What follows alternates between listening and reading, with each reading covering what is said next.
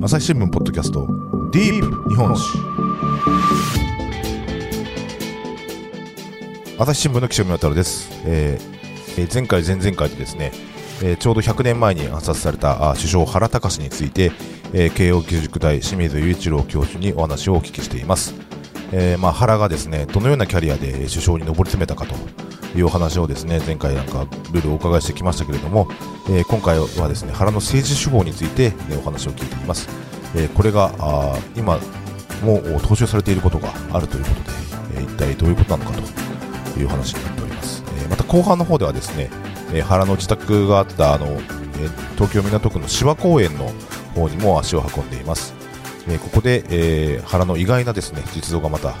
分かってきましたのでそちらの方も合わせてお聞きいただければと思います、えー聞き手はあコンテンツ編成応部う坂本照明デスクですそれではどうぞそうなんですよね。だからそのあたりが原が現実主義的な政治家だというふうに言われるところだと思うんですが、実はあの原の政策というのは抜本的な改革を成し遂げたというものはあまりないんですね。で彼はその実際に目の前にある課題を一つ一つクリアしていくという形でのえー方針を取っていきました。ですので彼は理想がないというようなことも言われたりするわけですが、その分実績は多いということですね。実際その議場の議事の方針を変えていくとかっていうことも、それは不可能ではなかったと思います。ただそれをすることによって生じるコストというのを避けて、それよりも具体的な政策を作っていく方にエネルギーを割いたということが言えるんじゃないかと思います。今の話、非常に示唆的だと思うんですけれど、そのあの既存の制度とかのまずいところをあの現実に出して、まあ、チューニングしながら、あるいはその抜本的な改革ということではなくて、あの少しずつ少しずつこう、でしょうかね、現実を良くしていく方に力を尽くしたええ。政治家だということが言えると思うんですけども、ただそのことが、あの、うん。先生の本にも書いてあった通り、その、研究者には評価が高いけども、はいはい一般からはいまいち人気がないというのもそういったところが影響してるんでしょうか？そうですよね。なかなか分かりにくいところがありますよね。先ほどもあの、岸上さんから、あの、教科書にはすごい人のように見えるのに、どうして暗殺をされたんだと。で、どうしてそんなにあの世の中にあんまり名前が出てこないんだというあたりは、ままさにそのところだと思います。なるほどですね。まあ、政治家のまあ役割という意味では、どっちのタイプも必要なのかと思いますけど、でもあの、この今見上げてる国会議事堂だけ見ても、まあ、原隆が、まあ、作ったといいますか、は関わって今に残っている政治的な遺産って実は結構多いのかもしれませんですよね。そうですね。様々なものが残ってますね。なるほど。まずその、まあ、あの、政党政治そのものが腹の遺産だという言い方をしてもいいと思うんですが、その政党というのはそれまでは割とその個人の議員の集まりだったところを、あの党が党としてちゃんと政策責任を担えるように、責任を持って動けるように一つのまとまりとして動くようになったのは、腹の時代からだというふうに言っていいと思います。ただ、一方でこれはもちろんその党議拘束のようなものというのも生んでいくことになりますから、その議論が従来ほどは自由ではなくなったという批判というのも同時にありました。なるほどですね。そういった、まあ、その、まあ、点々バラバラの議員の集まりだったはい政党を、まあ、近代的な形のお政党にしていった、そのはい功労者の一人でもあるということですね。そう、原隆ができた理由というのは何なんでしょうか？あの、いわゆる維新の、あの、功労者とされる、まあ、おじいちゃんたちが、まあ、あの、はい。い、た時代の中にあって、この若い原隆がですね、こう出て行って、あの、そういう老練な政治家たちも含めた、あー政界の長老も含めた人たちを、こう、説得し、調整して、集団をまとめていくっていうのはなかなか大変だったと思うんですけど、はい。あ、それはあの、原が生まれた時代が非常に幸せだったと思うんですね。あの、伊藤や山形はそれぞれ議会政治だったり憲法だったり軍隊だったりというものを作っていきますが、彼らはその作り上げるときに力を尽くした人たちです。で実は彼らはそんなにあの若い頃に勉強させてもらえてはいないんですよね。ところが、あの、原はもう若い頃から専門的なフランス語だったり、法律だったり、様々な勉強というのをしてくる中で力をつけた。だから先ほどお話があったようなマルチなキャリアを歩んできても、その中でそれぞれの経験というのを自分の中に蓄積していくことができるんですよね。でそうした人物が今度政党に現れてきた時に、まあ、伊藤や西園寺というのは、もともとはその創始者なわけですから、なかなか距離がある。でところが原は地方のことも知ってますし、かつ、あの、国会で今度政党のこともよく分かっていますし、官僚として政府の中のことも分かっている。なので、それら、それらのことを自分の経験を通じて繋いでいくことができた。でこれ,、まあ、これは人脈ももちろんそうですし、知識もそうなんですが、そうしたスタンスの立ち位置にいたというところがとても大きいだろうなと思います。なるほどですね。で、原が作り上げたものが、実はまあ、地味な形、いや、地味といいますか、あの、多くの人にちゃんとそうと認識されない形で、今の時代に続いているという意味では、政治と官、はい、官僚との関係という意味でも、実はあの、原隆が作り上げたシステムというのは、今の時代にも、まあ、生きているようにも思うんですけども、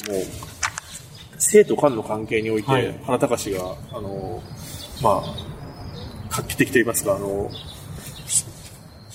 優れてると言いますか、そういった点っていうのはどこになるんでしょうか、はい、うん、それはとても今の時代を考える上で大事なところだと私も思っています。と言いますのが、あの、政治家は、あの、政治学で言うと選出勢力っていうふうに、我々国民に選ばれているというところに彼らの正当性があるわけですね。レゾンデトルがあるわけですが、官僚はその専門性を持っている。で専門性というのをちゃんとチェックされて能力が高いんだということが証明されている。で、それをもって彼らのの自身のレゾンデトルになっているわけですよね。正当性になっているわけです。で、そうすると、この選出勢力と非選出勢力。よく私、あの、政治家は代表性があって、官僚は専門性があるというふうに言うんですが、この両者がお互いレスペクトを持って協力していくと、政治が前に進み始める、政策が前に進み始めるというふうに考えています。で、大正時代、明治後期から大正期っていうのはまさにこういう時代なんですよね。官僚と政党がお互いに協力をしながら様々な政策を予算も限られている中で、苦しい中で作っていくということをしてきました。ですから、あの、先ほど申し上げた最初の本格的ではない政党内閣、大熊内閣、第一次大熊内閣というのは、全部政党で政治でやってしまおうということをしたわけですね。専門性を無視してしまった。で、そうすると、様々なところで問題が出てきてしまって、政策自体が成り立ち行かなくなってしまう。原はそこのところの共同を非常にうまくやったというふうに考えています。つまり、最初の政党内閣だったワイハン内閣ですかね、はい、の時代には、その、専門性が必要な分野に素人の政党関係者を送り込んでしまったために、はい、まあ、破綻してしまった面があると。はい、となってくると、その専門家集団としての官僚をいかにうまく使いこなすか、端的に言うと、その、言うことを聞かせるか、がその政治の肝だということに、まあ、その Y 反内閣の失敗の経験からもまあ、あの、日本の政治は学んだということになると思うんですが。いえいえいえ、あの、言うことを聞かせるというのはむしろその Y 反内閣がやっていた方法で、で、それがむしろ失敗だったということに気づくんですよね。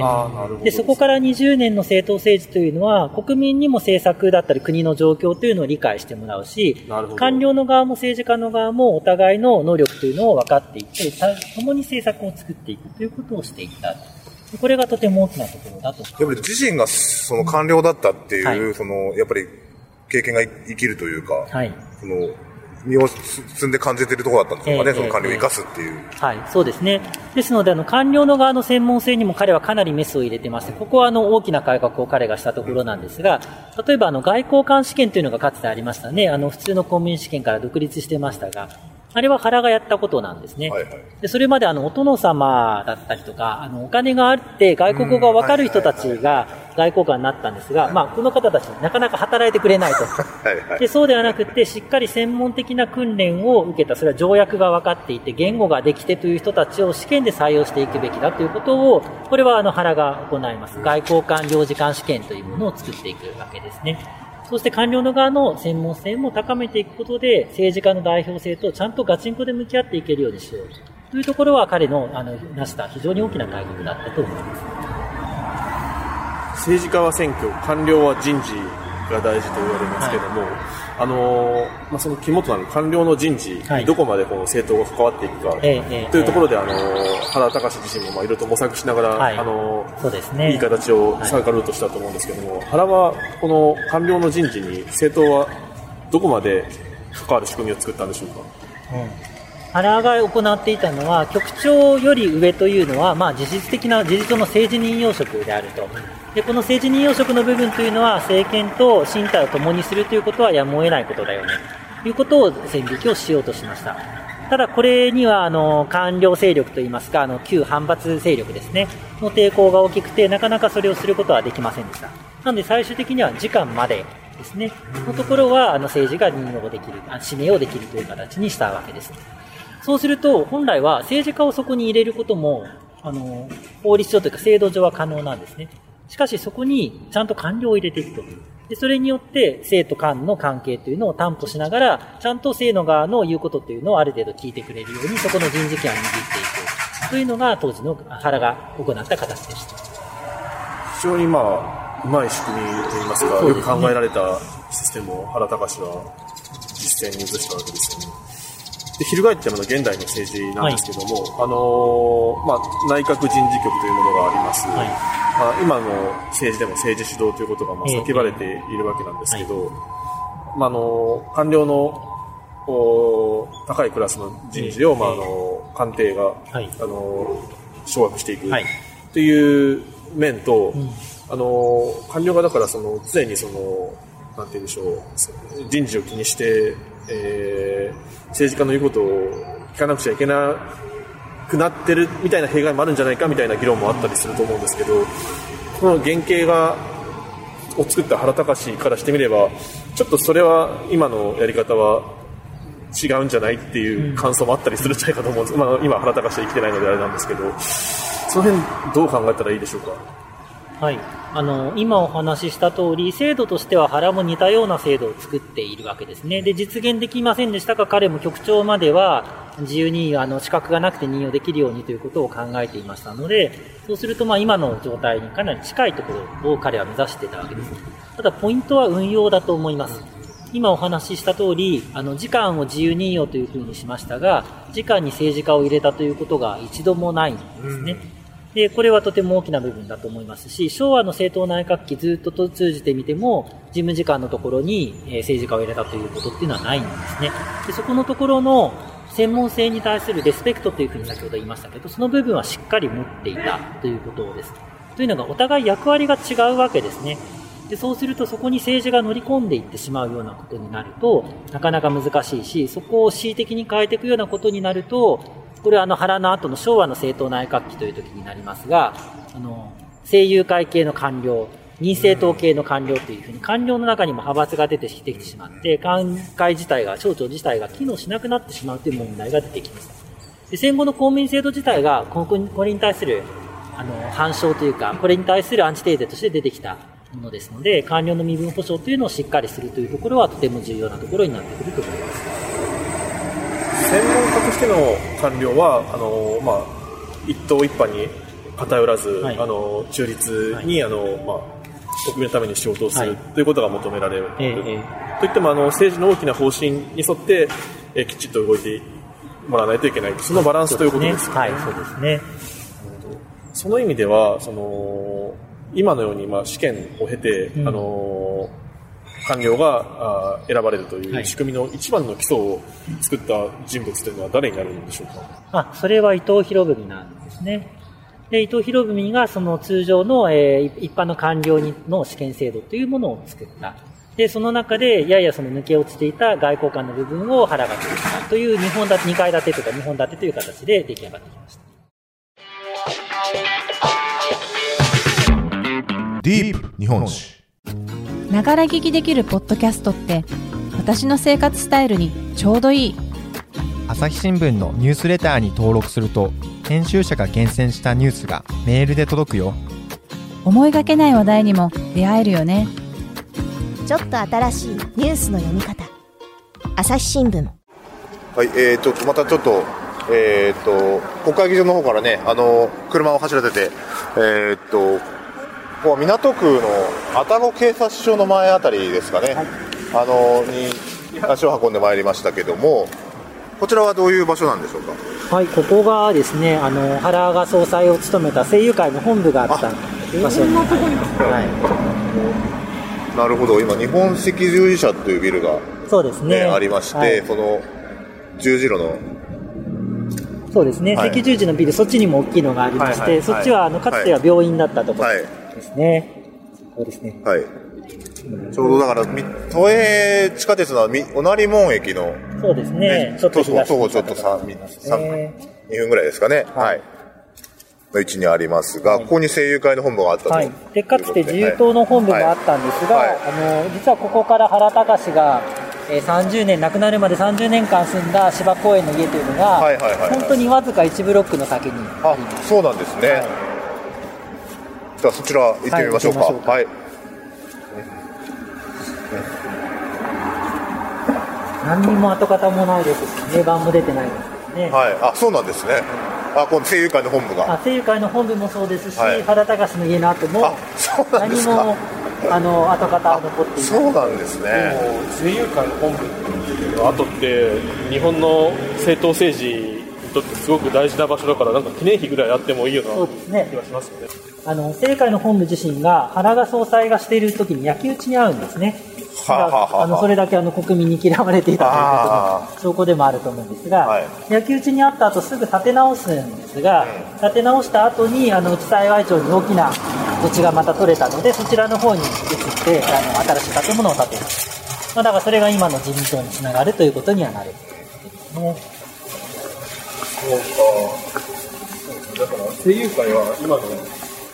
民党につながる政党というふうに考えたいので、ね、保守的なスタンスを含めて、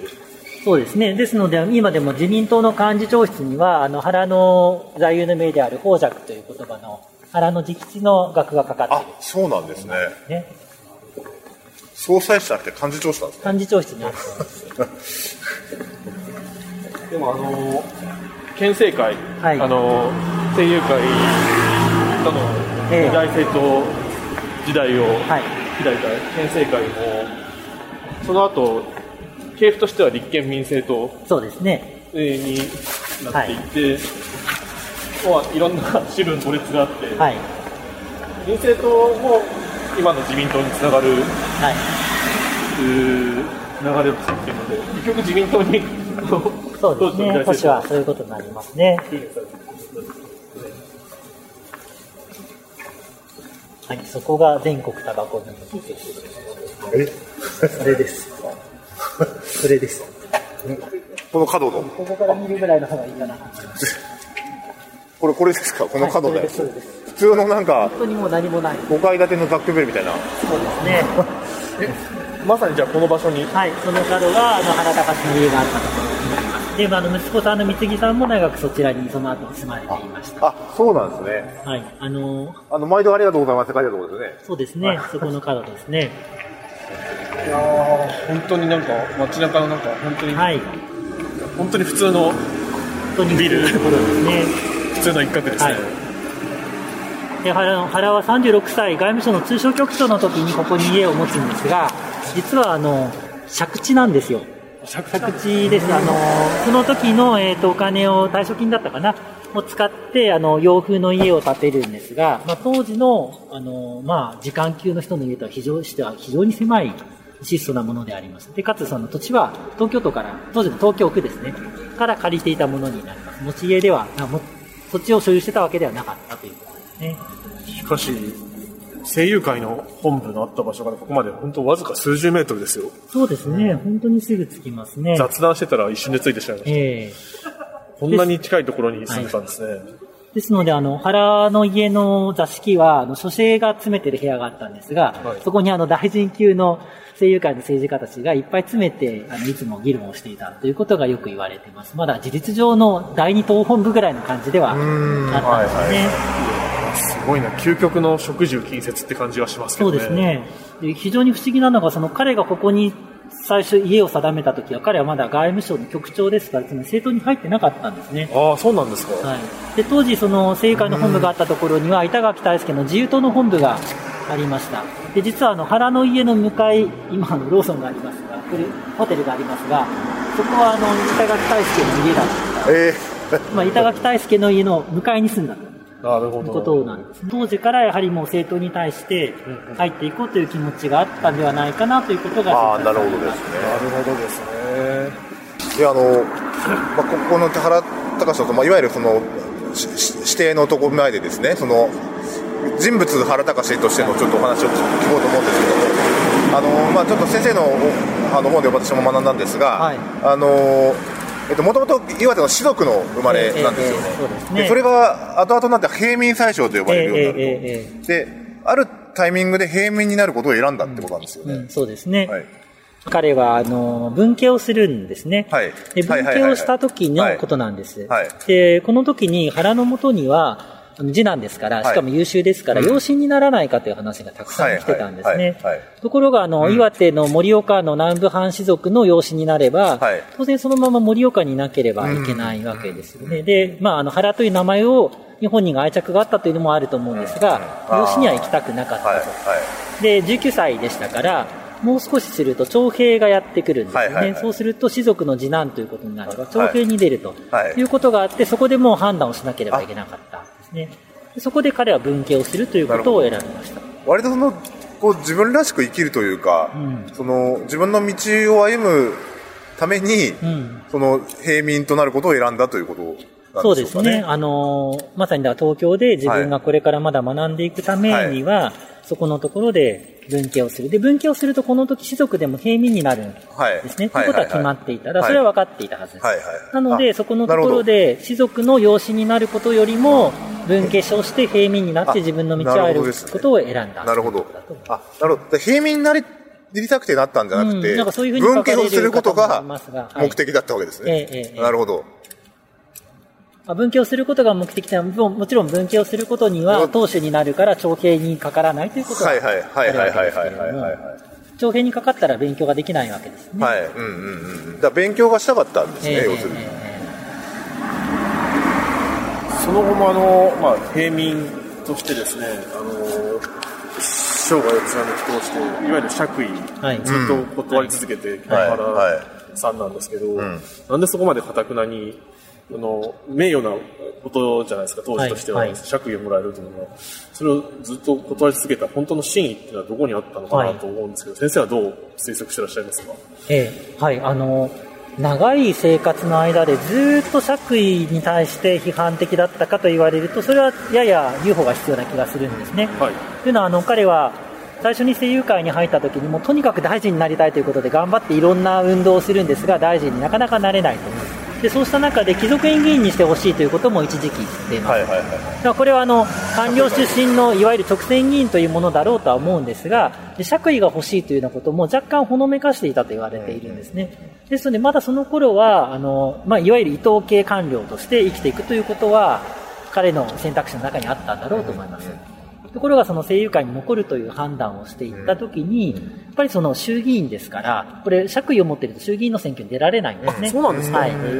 で、あ例えば、あの、それで衆議院議員を辞めた人もいますので、あの、有馬記念で有名な有馬頼康さんという方がいらっしゃいますけど彼は1924年の選挙で当選した後にすぐお父さんが亡くなって、はい久留米の有馬家を継ぐので、はいでそうで伯爵になるんですね、はいで。そうすると彼は衆議院議員を辞めなければいけない。でそういうルールがあったので、やはりその選ばれているからこそ、衆自分は政党の党首になることができるということからいけば、やっぱりどうしてもそこでは平民であり続けることが必要だったということなるになるほど。衆議院議員といななるためにというか、はでいるためにというか、ええということなんでしょうねですので、例えば声優会はこのあの大正期に入ってからですけど、反対党の県政会に対して、加藤隆明は爵位を持っているだろうと、はい。つまりあの平民ではない、はいはいそうした人たちがその衆議院に基盤を置いている政党を率いているのはおかしいというような攻撃もしますしあの高橋是清が後に第25県運動の後に、出馬に出るんですね、でこの時もあの彼はこのままだと自分は、彼、男爵ですから、このままだと自分は政党を率いる立場にはなれないので、爵位を辞して平民になって、で、えー岩手一区、まさにその腹の古地で選挙に出るんですけど、っていう選択をしていくわけですね。だからやっぱり大正期というのはその平民であることというのに価値を見出していた、政治的な価値というのがあったというふうに言っていいと思いますね。なるほどですね。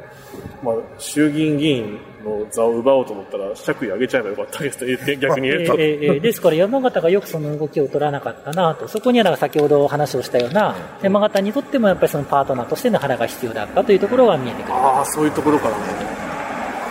でも今のこの旧声友会の本部とこの原隆の住んでた場所、港区役所のすぐ近くですけど、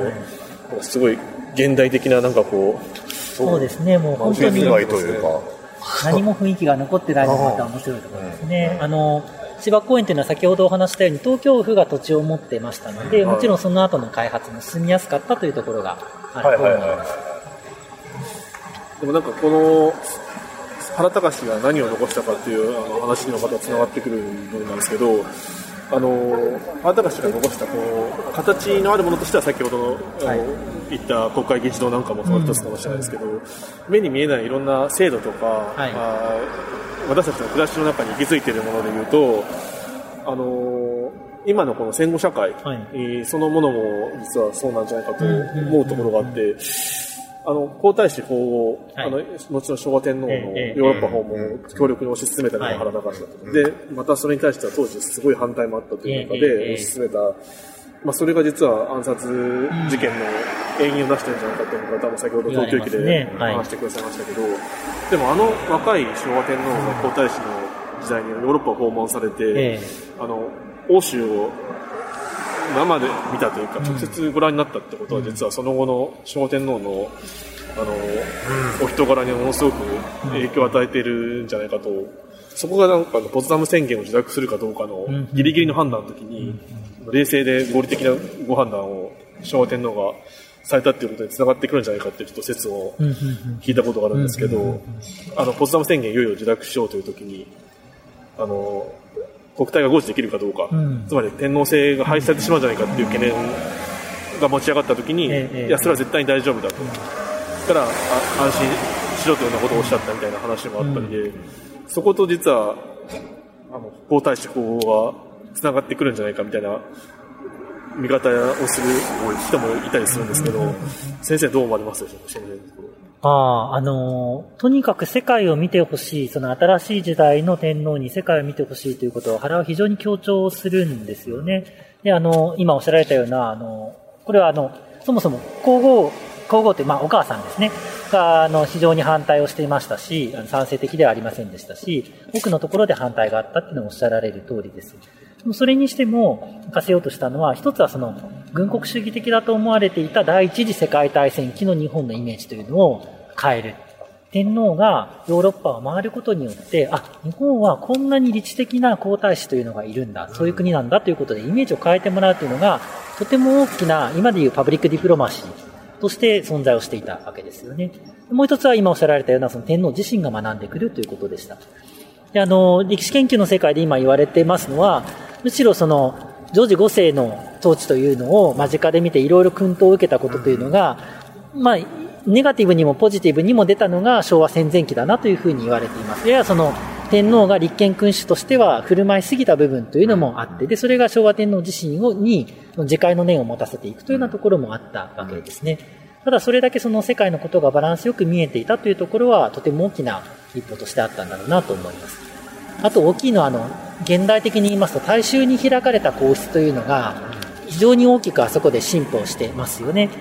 あのー皇太子が撮ってきた8ミリビデオというのが日比谷公園をはじめ全国で上映をされて、で、それを国民が見ると。天皇が撮ってきた、あごして、皇太子が撮ってきたビデオというのを通じて、国民が世界の映像を見るということがあったというのは、これは大正後期の日本人の意識を変える部分、意味では非常に大きなものだっただろうなというふうに思います。なるほど。それが今の皇室の、まあ、開かれた姿にもつながってつながるところはあると思いますね。思うと、その今の、まあ、戦争を終わらせる、いわゆるご聖団というのがあって、まあ、今の戦後の日本があって、で今の皇室があってっていうところも、どこかでその原隆の自責とつながっている部分があったりするのかななんてことも、なんか想像を広げていくと、なんね。かあったりするのかなっていう気もしますね。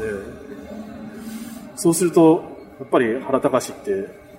すごい大きなものを残した政治家だなってことを改めてん感じさせられますね。残している部分は大きいですよね。ありがとうございます。じゃあその最後にね、はいあのまあえー、と結局なぜ殺されなければいけなかったのかっていうところに、今改めておお聞きしたいんですけれども、はいその、えっ、と、やっぱりその、こうそういう、いわゆるその、大塚駅の、その、鉄、電鉄電鉄集ですか、に、が、その、さ刺すに至った動機の部分っていうのは、その、まあ、明らかになってないんですか、実際の動機っていうのは。えー、と裁判のその予診調書の原本が残ってないっていうのがあるんですね。はいでこれはあのこれを消してしまったんだというふうに言われることもありますし、はいはい。そもそもあの関東大震災と第二次世界大戦で、うん。司法省大審が燃えてますので、はい。まあこの中でかなり多くの重要事件の資料なくなっているので、はい。おそらくなくなったんだろうというふうには判断をされているところで、あの正確なところは分かりません。ただその予診調書自体で言われていることは、あの駅の上司に、今こんなに世の中の状況が悪いのは腹のせいだ。うん。で、腹を切った方がいいと言われて自分もそれに乗ったというふうに言われてたりはします。あとはここはあの芝公園7番地というところだ、7号地というところだったんですが、はいはい。このワンブロック向こうに行った芝公園13号地というところがありまして、そこに住んでた人物が黒幕であったというような説というのもあります。会津の戊辰戦争の時に敗れて、はいはい。でその後あの政治家になった人物なんですが、うんまあ、そこからお金が出ていたんではないかというような話もありますが、まあ、そこはよくは分かりません。ただあの貧富の差が拡大していってで非常に物価が第一次世界大戦後上がっていた。で賃金も一応上がってるんですが、やっぱり物価の上昇に追いつかなかったんですよね。そうした中で国民の不満があったのと、それをあのこれは亡くなった後にかなり議論されてるんですが、はい。メディアがかなり煽ったというところはあると思います、実はあの残念ながらあの私の本に書いてある原におめかけさんがいたということを明らかにしたはい。記事があるんですが、はい。総理大臣に隠れた趣味があるとはあ書いている、でこれはあの時代状況をよく表していると思うんですよ、はい。はい。でそういう記事というのがやっぱり国民に読まれた、つまり国民の側がそういうちょっと痛快時のような記事を求めていて、はい。はいはい冷静に政治を見ることがまだできていなかったということなんだろうなというふうに、なるほどですね。そのあたりも私たちに教えてくれるところが大きくあるのかなと。思い。ます。一番聞きたかったのは、あの、もし2021年に原隆がいたらっていうちょっと、あー書かれててはい、そこを実は一番あの、じっくり聞こうと思ったんですけど、すみません、他の話が楽しくて、ちょっとこの時間になっちゃったんで、政治家をやってるでしょうかそもそもあの、どうなんですかね。IT 企業の社長とかになってんじゃないかとか、いろいろとイメージをしちゃうんですよね、本当にだから官僚もやってますし経営者としても成功してますしいろんなことをやってますよね。あの彼がその現代の日本に残しているもう一つの大きなことがちゃんと自分で頑張って努力をしていけば道が開けるんだということを明治の最初のところから示した。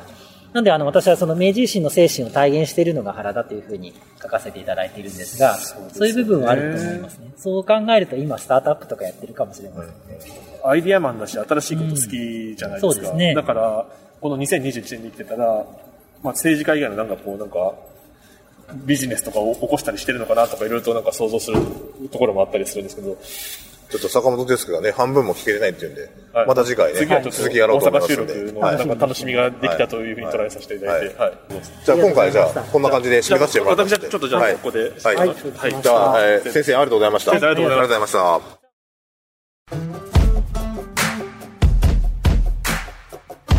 朝日新聞ポッドキャストディープ日本史はいということであの芝公園の方で、えー原の自宅の跡地の方に足を運びましたあ、まあ、民主主義の黎明期っていうねこの大正時代ですけども、まあ、この平民であることがあ国民の支持を得るために必須だったというお話でしたねで、まあ、今でこそですね国会議員のこう厚遇ぶりみたいのはねよく問題として取り上げられたりしますけれども、まあ、随分と今と昔と趣が違うなというような印象ですよね。でまあ、選挙の、ね、投票率低迷やなんかっていうのも毎回、えー話題になりますけど、えー今一度この日本の民主主義の黎明期を紐解くことでなんか今に生きるこう有権者である我々がですねこう政治にどう向き合うかということを顧みる機会になったんじゃないかなというふうに、えー清水先生の話聞いてて思ったりもしました。まあ、そんなことを考えさせられるですね、えー清水先生の著書、えー原隆平民最初の実像はですね、中高新書の方から全国の本屋さんで発売されています。そちらの方もぜひお手に取られてみてはいかがでしょうか。ということで、原隆、え3回にわたってお送りしてまいりました。あー暗殺100年ということで、えー清水雄一郎慶應義塾大教授と坂本照之デスクとともにお話をお届けしました、えー朝日新聞ポッドキャスト岸上渉がお送りしました。それではまたお会いしましょう。この番組ではリスナーの皆様からのご意見ご感想を募集しています。概要欄の投稿フォームからぜひお寄せください。ツイッターやメールでも受け付けています。ツイッターでは番組情報を随時紹介しています。アットマーク朝日ポッドキャスト。